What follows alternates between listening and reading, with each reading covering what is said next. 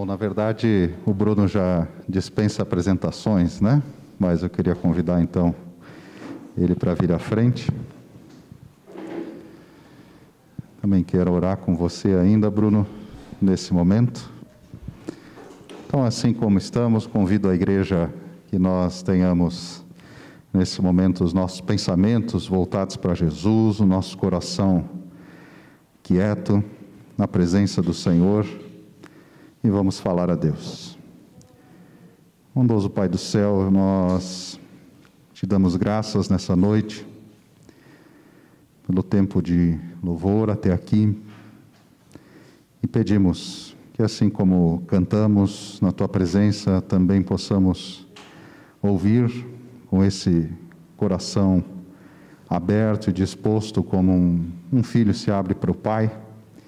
Por isso pedimos que o Senhor também dê palavra ao Bruno, conduza agora nesse momento da interpretação, da exposição bíblica, Pai, para que sejamos aqui supridos e em tudo nutridos e alimentados pela palavra do Evangelho. Em nome de Jesus. Amém.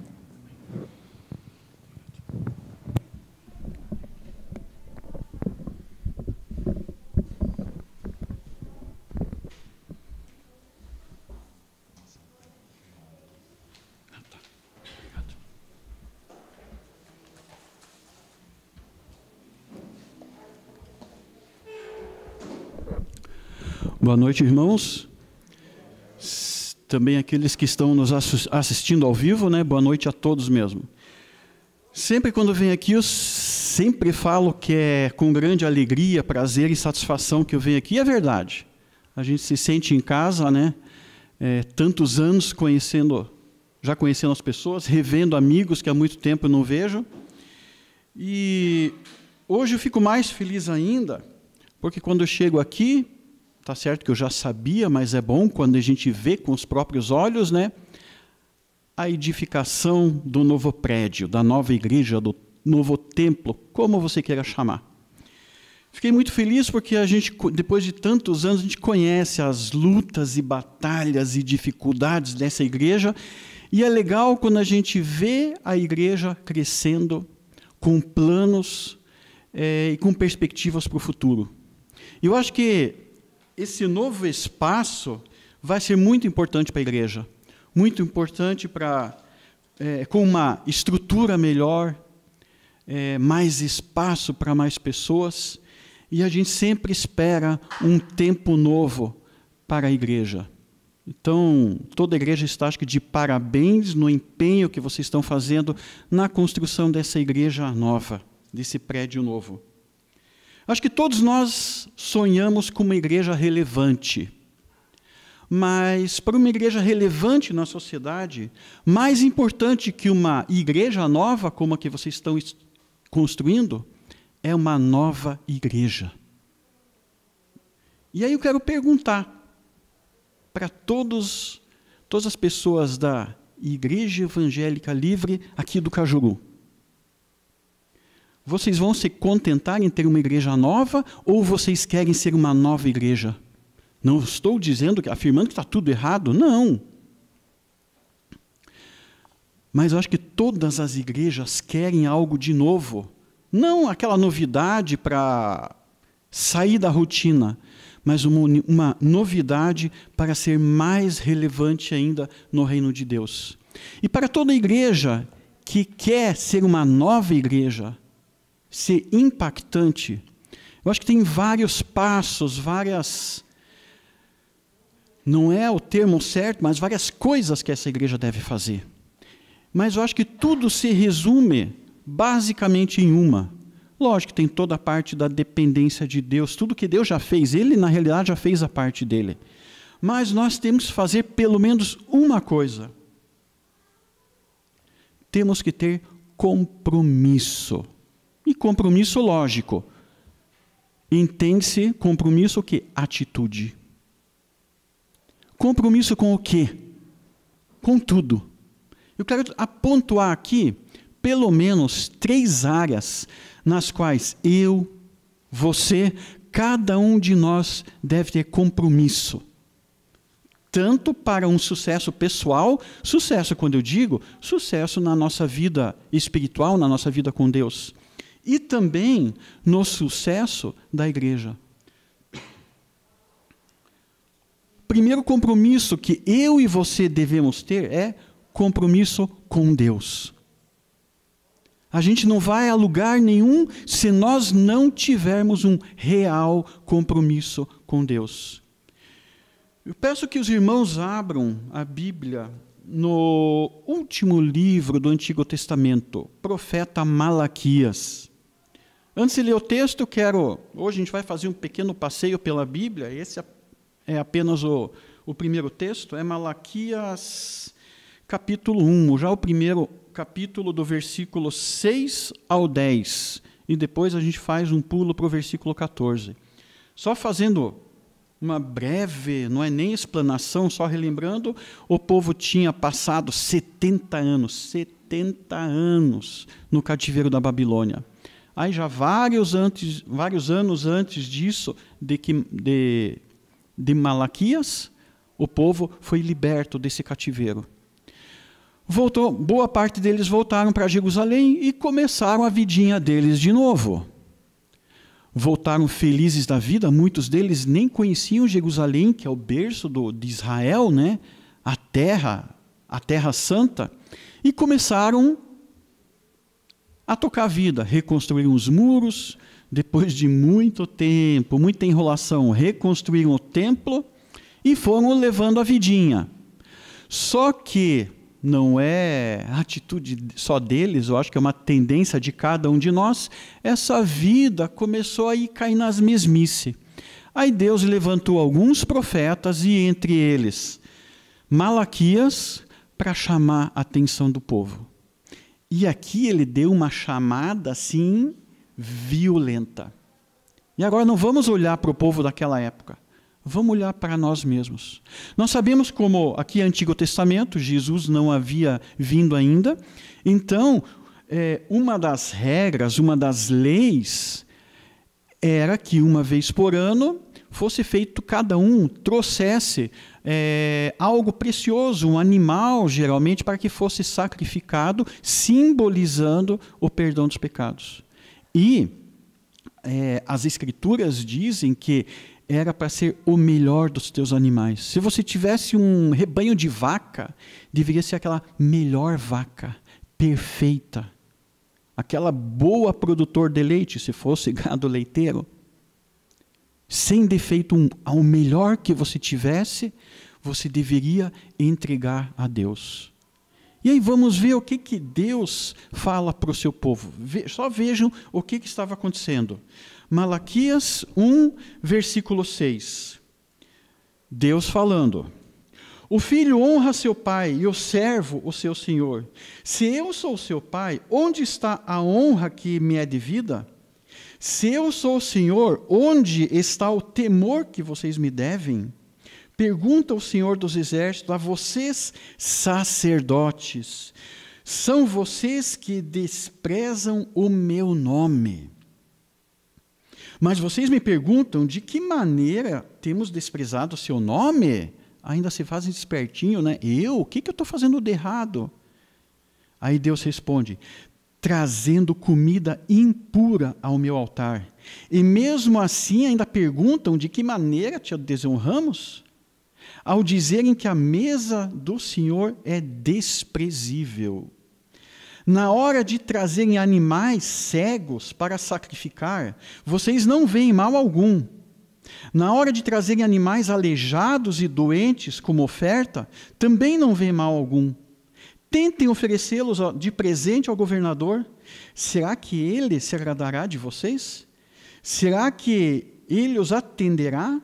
Pergunta o Senhor dos Exércitos.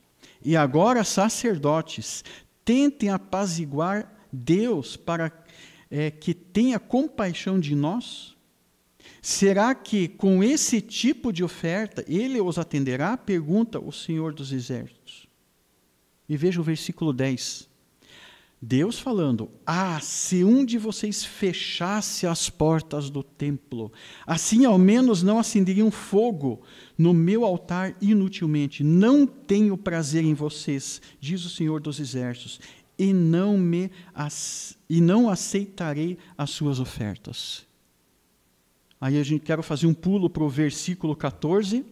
Deus continua falando: Maldito, maldito seja o enganador que, tendo no rebanho um macho sem defeito, promete oferecê-lo e depois sacrifica para mim um animal defeituoso, diz o Senhor dos Exércitos, porque eu sou um grande rei e o meu nome é temido entre as nações.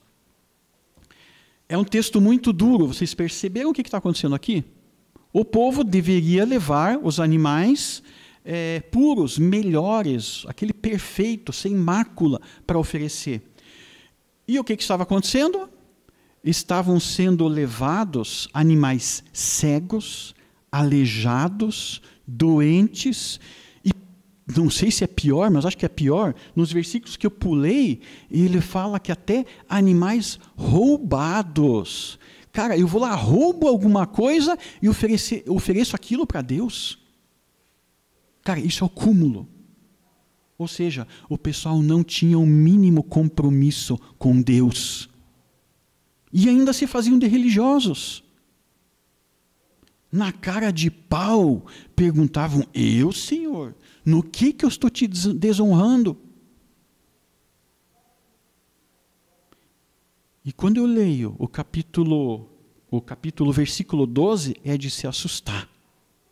Maldito seja aquele que traz esse tipo de oferta. Vocês sabem o que é maldito? O que sabem o que é uma maldição?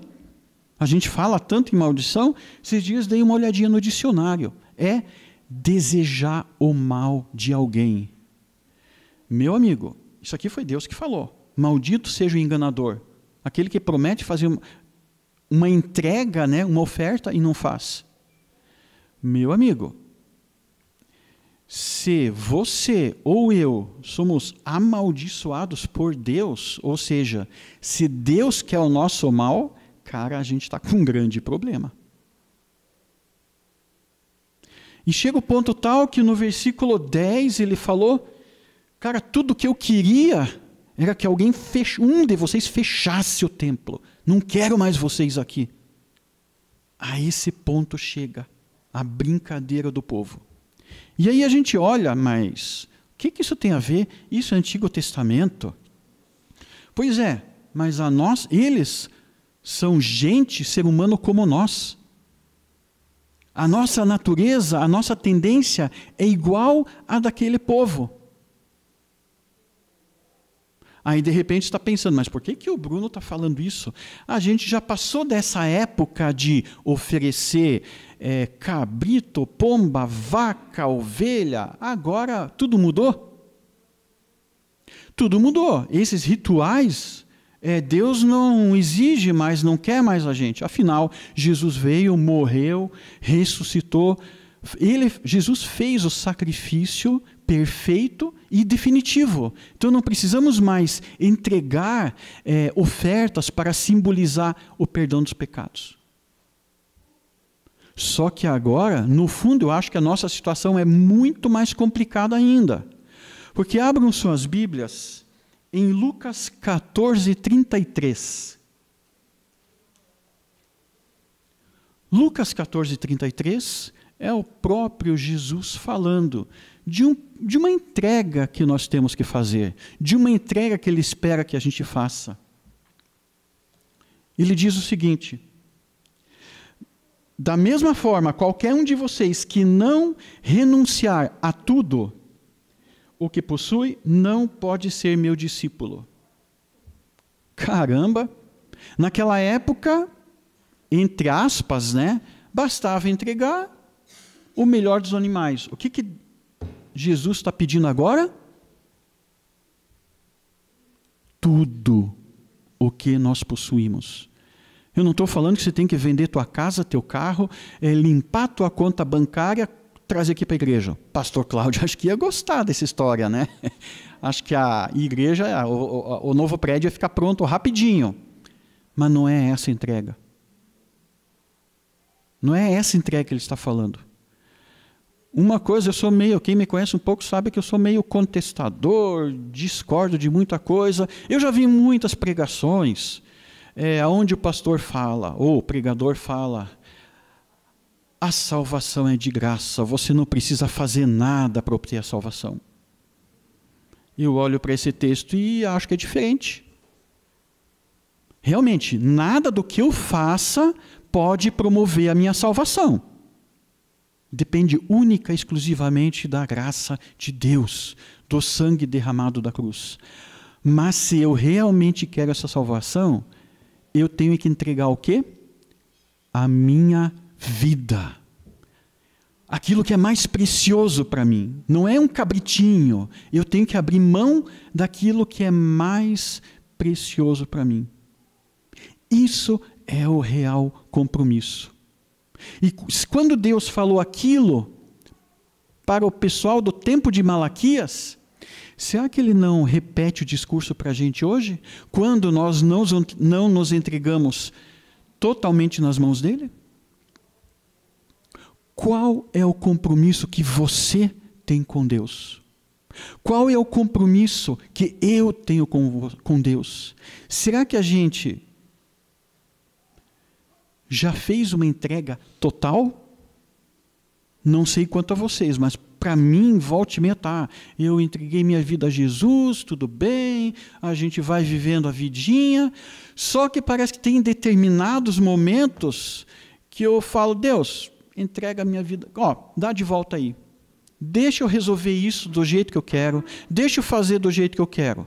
Aí eu tomo, entre aspas, né, tomo minha vida de volta, faço o que eu quero e depois, na maior cara de pau, Deus faz a tua vontade em mim, sendo que já fiz a minha vontade. Essa é a nossa tendência. Você já fez uma entrega? Qual que é o teu compromisso com Deus? Qual é o teu compromisso com Deus? Uma vez eu ouvi uma ilustração que me marcou. Era um culto e o pastor fez um apelo para uma entrega, ah, entregar a tua vida, fazer um pacto com Deus. E um jovem, um adolescente, foi para frente. Nossa, achei aquela atitude muito legal. Pegou um papel, escreveu: todos os sonhos que ele tinha na vida. Cara, um adolescente tem muitos sonhos, um jovem tem muitos sonhos, ele tem a vida inteira pela frente. Escreveu tudo o que ele queria e colocou dentro assim de um cesto. Ó oh, Senhor, estou entregando todos os meus sonhos para ti. Eu já achei isso bonito, mas a melhor parte estava por vir. O menino ia voltar para o seu lugar, antes ele sentar, ele voltou, rasgou aquele papel e colocou uma folha em branco ali. Senhor, eu quero que o Senhor escreva os teus sonhos na minha vida. Cara, achei isso genial. Isso é uma entrega. É além de entregar os meus sonhos, é deixar que Deus realize os sonhos da vida dele, os sonhos dele na minha vida. Você já fez uma entrega dessas? Será que eu já fiz? Isso é compromisso com Deus. A segunda, a segunda forma de firmarmos um compromisso é um compromisso com a igreja. É, se a pessoa realmente deu esse primeiro passo, fez um compromisso com Deus, é impossível que ela não faça um compromisso com a igreja. Se a pessoa não tem uma vida na igreja, eu questiono muito essa real entrega dela. Eu questiono muito o é, compromisso dela com Deus. Porque é bíblico essa ideia de congregarmos. Eu não estou falando de ativismo. Agora vou no culto todo domingo, não vou faltar uma reunião, não vou isso não vou faltar. Nossa, sou nota 10. Eu posso fazer tudo isso sem ter compromisso com a igreja. Isso se chama ativismo ou religiosidade, fazer de conta. E infelizmente isso é muito comum. Compromisso com a igreja. Será que algum de nós tem? Com certeza, muitos aqui têm. Mas o que é compromisso com a igreja? Peço que vocês abram suas Bíblias em Atos 2. Atos dos Apóstolos, capítulo 2. Lê mais seis versículos. Atos 2, do, capítulo, do versículo 41 até o 47.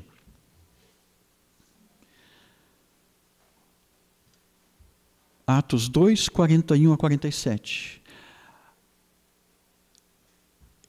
Essa parte da Bíblia relata os primeiros passos da igreja. Aqui estava nascendo a igreja de Cristo na face da terra. Pedro fez um, um discurso absurdo, um, um discurso muito inspirado, e o versículo 41 diz, o 41 diz que muitos, muitas pessoas foram sensibilizadas, tocadas pelo Espírito. Três mil se converteram. E nos versículos seguintes, é, há um relato da dinâmica do cotidiano dos primeiros cristãos. Versículo 41. Os que aceitaram a mensagem foram batizados, e naquele dia houve um acréscimo de cerca de 3 mil pessoas. Eles se dedicavam ao ensino dos apóstolos e à comunhão, ao partir do pão e às orações. Todos estavam cheios de temor e muitas maravilhas e sinais eram feitos pelos apóstolos. Os que criam mantinham-se unidos e tinham tudo em comum. Vendendo vendendo suas propriedades e bens, distribuíam a cada um conforme as suas necessidades. Todos os dias continuavam a reunir-se no pátio do templo, partiam o pão em, su em, suas casas e juntos participavam das refeições, com alegria e sinceridade no coração, louvando a Deus e é, e tendo a simpatia de todo o povo. E o Senhor lhes acrescentava diariamente os que iam sendo salvos. É um relato muito bonito e muito impactante. A gente tem que fazer um parênteses. É, não estou falando que você tem que vir todo dia aqui na igreja, que você tem que vender todos os seus bens e distribuir para todo mundo. Isso foi uma questão pontual e num contexto bem particular que essas pessoas estavam vivendo. Eles venderam tudo que tinham e distribuíram entre, entre todo mundo para não ter, é, tipo, ter uma igualdade, para que ninguém passasse necessidade, por um motivo eles achavam que Jesus estava voltando, mas voltando ali uma semana, um mês, dois meses no máximo. Não, não é que eles achavam, eles tinham certeza. Como se eles. Não, eu sei que ele vai voltar. Cara, se Deus vai voltar daqui um mês, se Jesus vai voltar daqui um mês e vai acabar tudo, vai me levar, eu não preciso de mais nada. Aí eles se desfizeram de todos os bens. Então, não é um ensino bíblico, não é que você tem que vender tudo e trazer tudo para a igreja. Não. Mas o que me chama a atenção é a atitude deles. Primeiro, só essa questão, mesmo que Deus não peça isso da gente hoje, se desfazer de tudo e trazer para a igreja, eles mostraram o que através disso? Compromisso. Compromisso com Deus e compromisso com a igreja. E o que me chamou a atenção? Deixa eu ver, está no versículo 44. Os que criam mantinham-se unidos. Era uma igreja unida. E infelizmente é algo que falta muito nas igrejas hoje em dia. É uma briga, é uma discussões, partidarismo, muitas vezes, infelizmente, até guerra de poder. Parece que as pessoas olham para o que as separa, ao invés de olhar para a cruz que os une. Não estou dizendo que todo mundo tem que pensar tudo em tudo igual. Não. Mas é aquele chavão, unidade na diversidade. Será que é essa igreja? Será que a igreja aqui do Cajuru é uma igreja realmente unida? Unida no propósito de ser igreja e de funcionar como igreja? Aí a gente fala da igreja como instituição, né? É isso que a gente já relaciona. A instituição, a, a, a é, Igreja Evangélica Livre do Cajuru, quem que é? Pastor Cláudio, a liderança e fim de papo. É eles que têm que tocar o bonde. Eu só sento aqui, eu sou um mero é, membro ou um mero visitante. A igreja são todo e, todos eles, mas todos nós juntos. Então, essa unidade, esse compromisso é responsabilidade de cada um de nós. Quer você esteja nessa igreja, quer você seja um visitante, um telespectador e congregue em outra igreja. Essa é nossa responsabilidade, é o nosso compromisso junto à igreja que nós congregamos. Então, compromisso não é você ter que estar aqui todo domingo. Às vezes, tenho medo de falar, talvez o pastor Cláudio depois me dê uns puxão de orelha. Talvez às vezes seja importante é, um vizinho, um amigo teu esteja passando por uma crise e você, no horário do culto, vá socorrê-lo. Vá testemunhar para ele. Você estará sendo igreja. Lógico, vai ser meio estranho se você, quatro domingos do mês, liga para o pastor Cláudio: olha, eu infelizmente não vou poder ir no culto porque vou na casa de um amigo.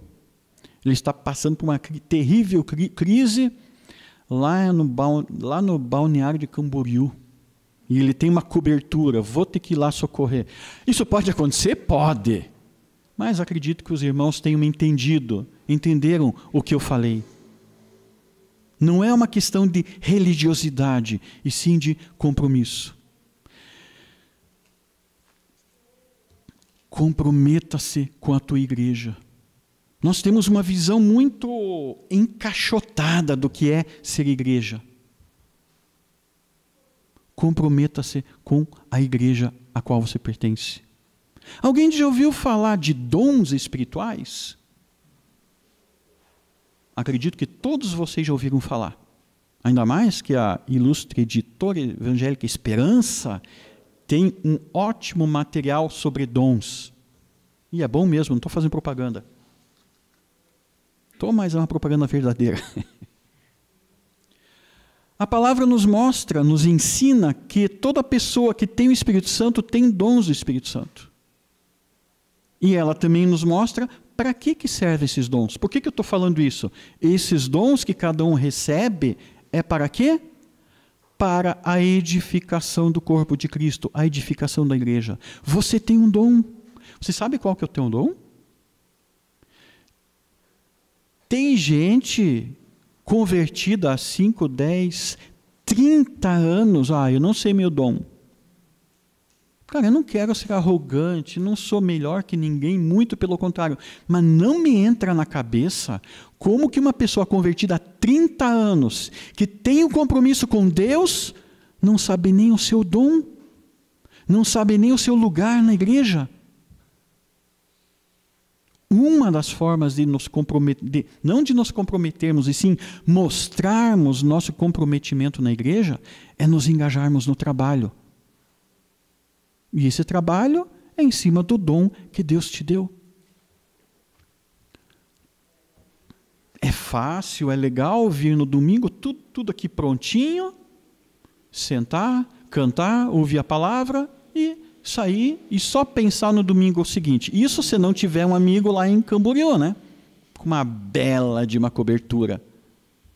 Comprometa-se com a tua igreja para você criar, para você fazer parte. Se você sonha com uma nova igreja, uma igreja relevante, faça um compromisso com Deus. Comprometa-se com a tua igreja. E em terceiro, pode parecer estranha a frase, mas é legal, frase que marca: comprometa-se com o mundo. Não estou dizendo para você fazer parte do mundo. A Bíblia nos alerta isso. Mas comprometa-se com o mundo no sentido de levar a verdade, levar o evangelho para o mundo. O que que fala? Nem, nem vocês nem precisam abrir as Bíblias, porque aqui só tem ninja, né? Finalzinho, últimos versículos de Mateus, últimas palavras que Jesus fal, falou, segundo o relato de Mateus, antes de subir aos céus. O que, que, que foi?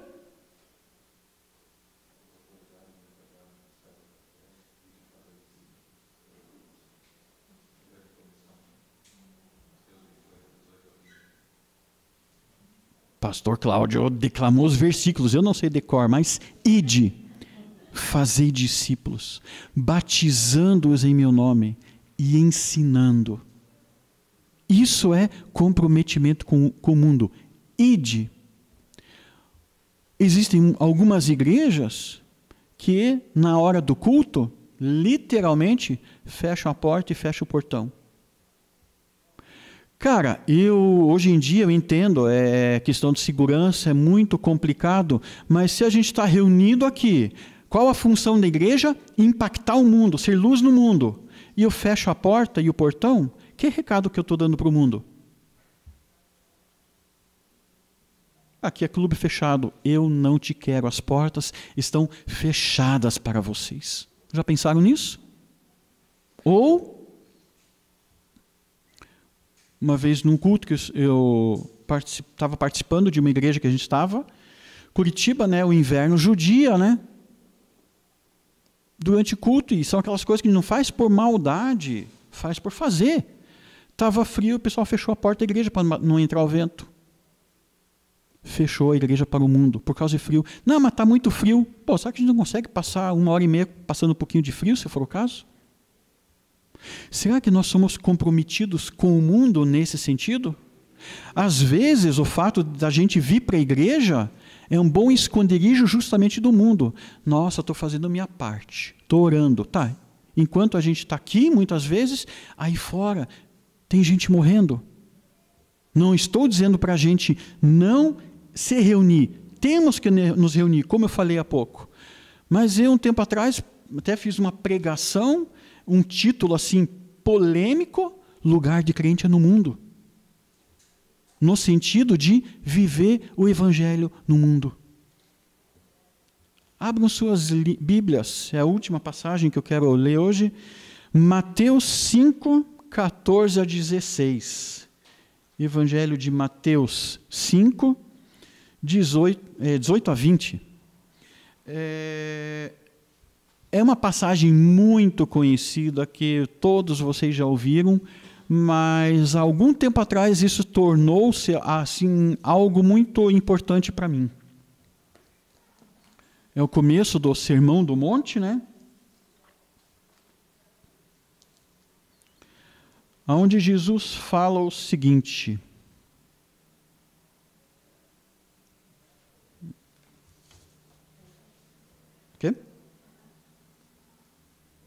E eu acho que eu anotei errado. É 14, é Mateus 5, é 14 a 16. Vocês são a luz do mundo. Não se pode esconder uma cidade construída sobre um monte. E também ninguém acende uma candeia e a coloca debaixo de uma vasilha. Ao contrário, coloca-a no lugar apropriado e assim ilumina a todos os que estão na casa. Assim, brilhe a luz de vocês diante dos homens, para que vejam as suas boas obras e glorifiquem ao Pai de vocês que está nos céus. Vocês conseguem ver a profundidade disso? Jesus, que é a luz do mundo, fala para você, você também é a luz do mundo. O que eu vou falar agora não é é, é mais tipo a ilustração. A igreja está muito iluminada porque está cheio de gente dentro da igreja. Cheio de gente brilhando aqui dentro. E quantos que estão brilhando aí fora? Ali tem um baita banner escrito é, missões, letra gigante, até está brilhando ali. Mas está mesmo. Essa é a função da igreja Essa é a minha e a tua função. Dentro daquele modelo da igreja que a gente vive, ah, a tua igreja tem missionários? Sim, nós mantemos missionários na Índia, na China e agora até na Ucrânia. Nossa, que é bem perigoso lá agora. Cara, muito bom. Continuem. Mas missões é só isso. Mais ou menos quantos membros tem igreja aqui do Cajuru, pastor Cláudio? Quantos? Quantos missionários essa igreja tem? O mesmo número de membros. Cada um de vocês é um missionário. Talvez não é, reconhecido naquele, naquele modelo que a gente vê, mas todos nós temos a missão de ir ao mundo e levar as boas novas. E nisso a igreja deve estar comprometida, mas antes, a igreja se, que, antes que a igreja se comprometa, é necessário que cada um de nós se comprometa a isso. Eu lembro que eu vi um relato, eu não sei, anos 80 que teve aquela tragédia em Blumenau, enchente, teve várias, mas eu acho que foi uma nos anos 80, cara, foi um caos, literalmente milhares de desabrigados, é...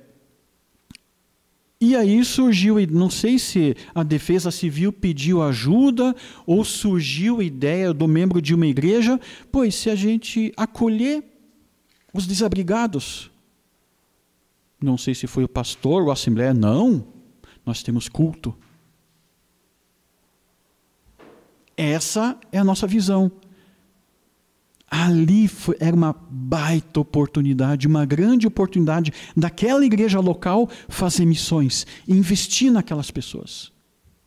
Mas a programação oficial, a formalidade falou mais alto.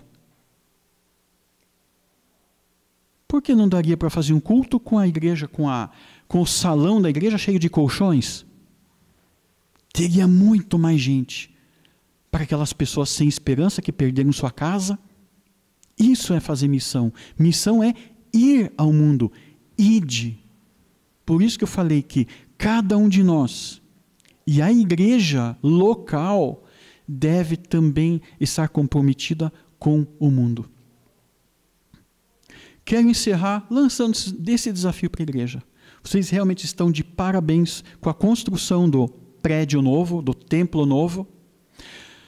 Mas não esqueçam que só um prédio não, faz, não significa nada. A Europa, que hoje, infelizmente, nós fomos evangelizados pela Europa principalmente, e hoje, infelizmente, é um continente predominantemente ateu. Vocês já devem ter visto aquelas catedrais absurdas. A de Barcelona é algo assim inimaginável, gigante, linda, assim, maravilhoso. E vocês sabiam que muitas igrejas na Europa, em tudo que é país da Europa, não são, muitos prédios não são mais igreja? São hoje em dia museus, danciteria, barzinho, por quê? Adiantou ter uma baita estrutura física? Não. Em algum momento eles tiveram uma igreja nova, bonita, mas dentro de si eles não promoveram uma mudança para ser uma nova igreja e acabaram morrendo. Quero lançar esse desafio para vocês. Sejam uma igreja nova numa nova igreja.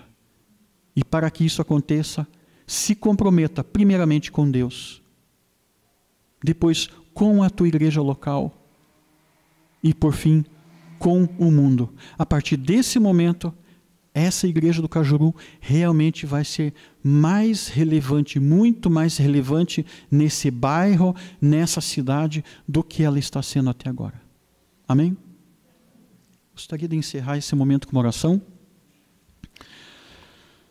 Senhor Deus, eu te agradeço por essa mensagem que o Senhor nos deu, por esse alerta E te peço que essa mensagem ecoe no nosso coração, na nossa mente, e que a gente nunca é, caia nessa armadilha do comodismo, talvez nem do ativismo e muito menos da religiosidade. Que o Senhor mantenha essa chama acesa no nosso coração, essa chama de realmente sermos igreja, de fazermos diferença no mundo. Só que para isso, Pai, cada um de nós tem que ter coragem de tomar uma atitude, de fazer uma verdadeira entrega, um compromisso. Te peço que cada um de nós seja desafiado e que cada um de nós aceite esse compromisso. Porque sem esse compromisso, é, nós estamos fadados ao fracasso. De repente, eu não faço esse compromisso e todos os outros da igreja fazem. A igreja vai crescer, vai ser uma nova igreja, mas eu fico para trás, Pai. Tenha misericórdia de nós, nos mostre aonde nós devemos mudar, nos mostre como mudar e o que o Senhor espera de cada um de nós, Pai. Te peço que eu esteja abençoando essa igreja aqui do Cajuru, nessa caminhada que ela já tem há tanto tempo e nessa nova fase que está se aproximando de inaugurar um novo, um novo prédio, que, ele, que a igreja possa aproveitar toda essa estrutura para realmente ser uma igreja relevante nesse bairro, nesse bairro que tanto precisa da tua palavra, Pai. Te peço que eu abençoe o pastor Cláudio, toda a liderança, para estar dirigindo é, a construção, mas principalmente dirigindo o corpo de Cristo para onde o Senhor quer, Pai. Isso te peço em teu santo nome. Amém.